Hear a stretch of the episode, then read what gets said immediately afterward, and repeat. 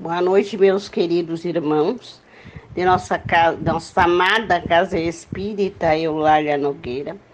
É com imenso prazer e alegria que inicio esse evangelho de hoje, que me oportuniza falar a todos os corações desses queridos irmãos, irmãos companheiros de jornada, e o evangelho que nos me coube hoje colocar para vocês é do item 14, quem é minha mãe e quem são os meus irmãos. E o item que me coube é o item 8, parentesco corporal e parentesco espiritual. Os laços de sangue não estabelecem necessariamente o laço entre os espíritos, o corpo procede do corpo, mas o espírito não, prote... não procede do espírito, porque o espírito existe antes da formação do corpo. Não é o pai quem cria o espírito do seu filho. Ele só lhe fornece um, um voltório corporal, mas deve ajudar em seu desenvolvimento intelectual e moral para fazê-lo progredir. Os espíritos que encarnam numa mesma família sobretudo como parentes próximos, muito frequentemente são espíritos simpáticos, unidos por relações anteriores que se traduzem em sua afeição durante a vida terrestre. Mas pode também acontecer que esses espíritos sejam completamente estranhos uns aos outros, divididos por antipatias igualmente anteriores que também se traduzem em seu antagonismo na Terra, servindo-lhes de provação. Os verdadeiros laços de família não são, pois, os de consanguinidade, mas de simpatia e comunhão de pensamentos que unem os espíritos antes, durante e depois de sua encarnação. Do que se segue que dois seres nascidos de pais diferentes podem ser mais irmãos pelos, pelo espírito que se fossem pelo sangue. Pode atrair-se, procurar-se, comprazer-se juntos, enquanto dois irmãos consanguíneos podem repelir-se, assim como se vê todos os dias. Problema moral que só o Espiritismo poderia resolver pela pluralidade de existências. Capítulo 4, número 13. Há, portanto, dois tipos de famílias: as famílias pelos laços espirituais e as famílias pelos laços corporais. As primeiras duráveis fortalecem-se pela depuração e se perpetuam no mundo dos, dos espíritos através das diversas migrações da alma. As segundas, frágeis como a matéria, extinguem-se com o tempo e muitas vezes dissolvem-se moralmente já na vida atual. Foi isso que Jesus quis que se compreendesse, dizendo aos discípulos: Eis minha mãe e meus irmãos, isto é, minha família pelos laços do Espírito. Pois quem fizer a vontade de meu Pai que está nos céus é meu irmão, minha irmã e minha mãe. A hostilidade de seus irmãos é claramente expressa no relato de Marcos, uma vez que, como diz, eles se propunham apanhá-lo sobre o pretexto de que tinha perdido o juízo. Com o anúncio da chegada deles, reconhecendo Jesus o que sentiam a seu respeito, e era natural que dissesse, falando de seus discípulos, sob o ponto de vista espiritual: Eis meus verdadeiros irmãos. Sua mãe estava com eles, e Jesus generaliza o ensinamento, o que não implica de forma alguma que pretendesse que sua mãe, pelo corpo, nada tivesse com ele pelo espírito, e que fosse indiferente com ela. Sua conduta, em outras circunstâncias, provou suficientemente o contrário. Meus queridos e amados irmãos, o nosso Evangelho nos fala de um tema tão importante, tão coerente e que nos acontece quase que diariamente, que vemos tanto, tanto, tanto acontecer, muitas das vezes até na nossa própria família. Porque temos alguns dos nossos parentes, até filhos, pais, irmãos, que nós conseguimos manter um diálogo, um relacionamento, conseguimos manter um intercâmbio agradável, muitas das vezes até aconselhamentos sábios, em busca de nos, aproxim, nos aproximando, buscando daquele, daquele irmão, daquela aquela criatura que está próxima de nós.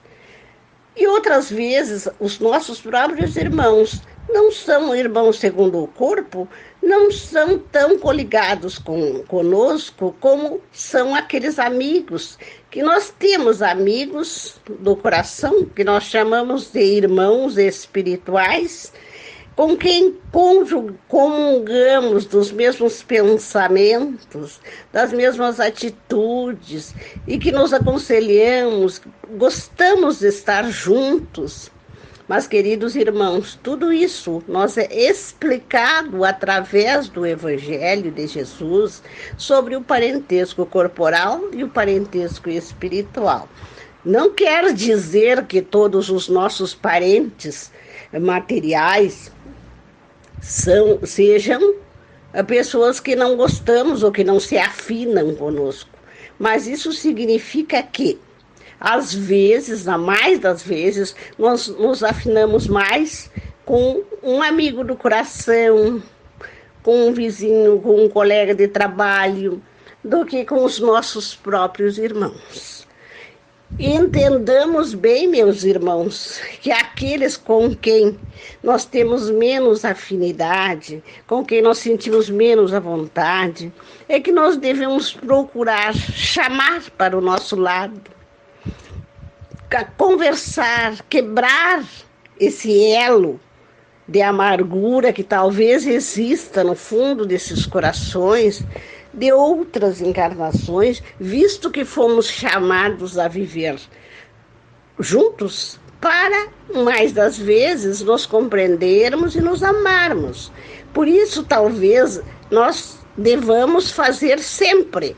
Aquele que não é muito querido por nós, nós procuremos compreender mais, ajudar mais, nos aproximar mais porque sabemos que nós temos os nossos parentes espirituais e os nossos parentes materiais, que são os que fomos chamados por Deus a viver junto.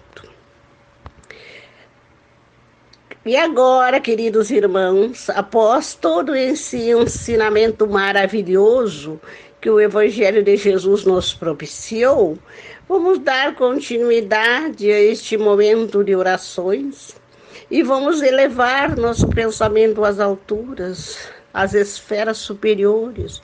Vamos nos sintonizar com Deus, nosso Pai, Jesus Cristo, nosso irmão, nosso mestre, e através desta corrente fluídica maravilhosa que estamos, que estamos estabelecendo com o mundo espiritual, fazer um pouco de caridade, estender pensamentos de amor, de caridade, de solidariedade aos nossos irmãos necessitados. Vamos pedir que a partir deste momento, os amigos espirituais, os espíritos de luz que com certeza estão conosco, primeiramente, nos apliquem um passe, nos libertando de todas as amarras, todas as tristezas, os desabores, desequilíbrios de qualquer ordem que estejamos sendo acometidos, que nesta hora nós possamos respirar um novo ar, um, uma nova esperança, um novo aconchego com o coração cheio de amor, nós pedimos, Pai amado, que o Senhor entre em nossos lares através desta corrente fluídica de amor, visite cada uma das dependências das nossas casas, trazendo luz, trazendo força, equilíbrio, harmonia, muita paz entre os membros de nossa família. Pedimos também pelas famílias dos nossos amigos, dos nossos vizinhos, dos nossos irmãos da nossa querida e amada Casa Espírita Eulália Nogueira. Que todos estejam recebendo esse néctar sagrado de amor, de caridade e de luz. Vamos pedir pelos doentes nos hospitais, irmãos nossos em situações de grande sofrimento, em fases terminal. Pedimos que o médico dos médicos possa visitá-los em seu leito de dor.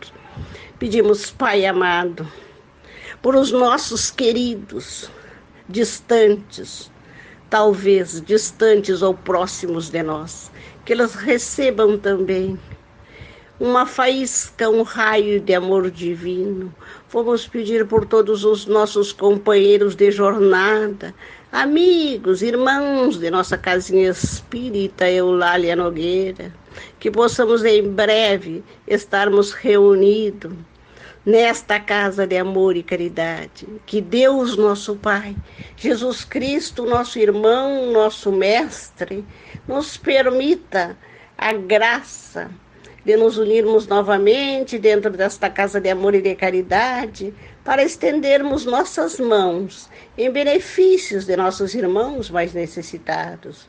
E pedimos, Pai, que estenda tuas bênçãos também por todos os irmãos cujos nomes se encontram nas preces para serem atendidos, que foram citados durante esse evangelho, para que eles recebam o alívio das dores, a calma, a compreensão e a luz divina do Mestre Jesus.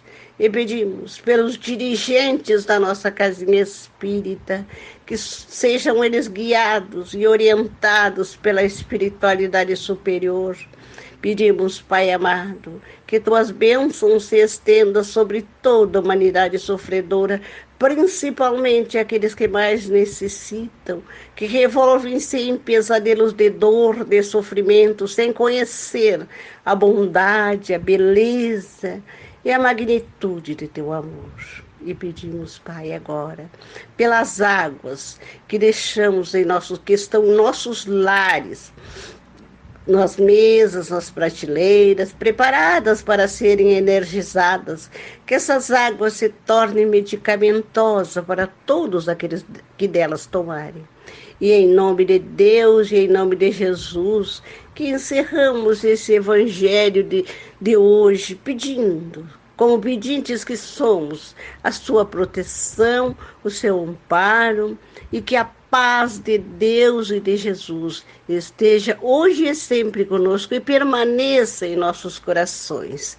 E que assim seja. Boa noite, queridos irmãos.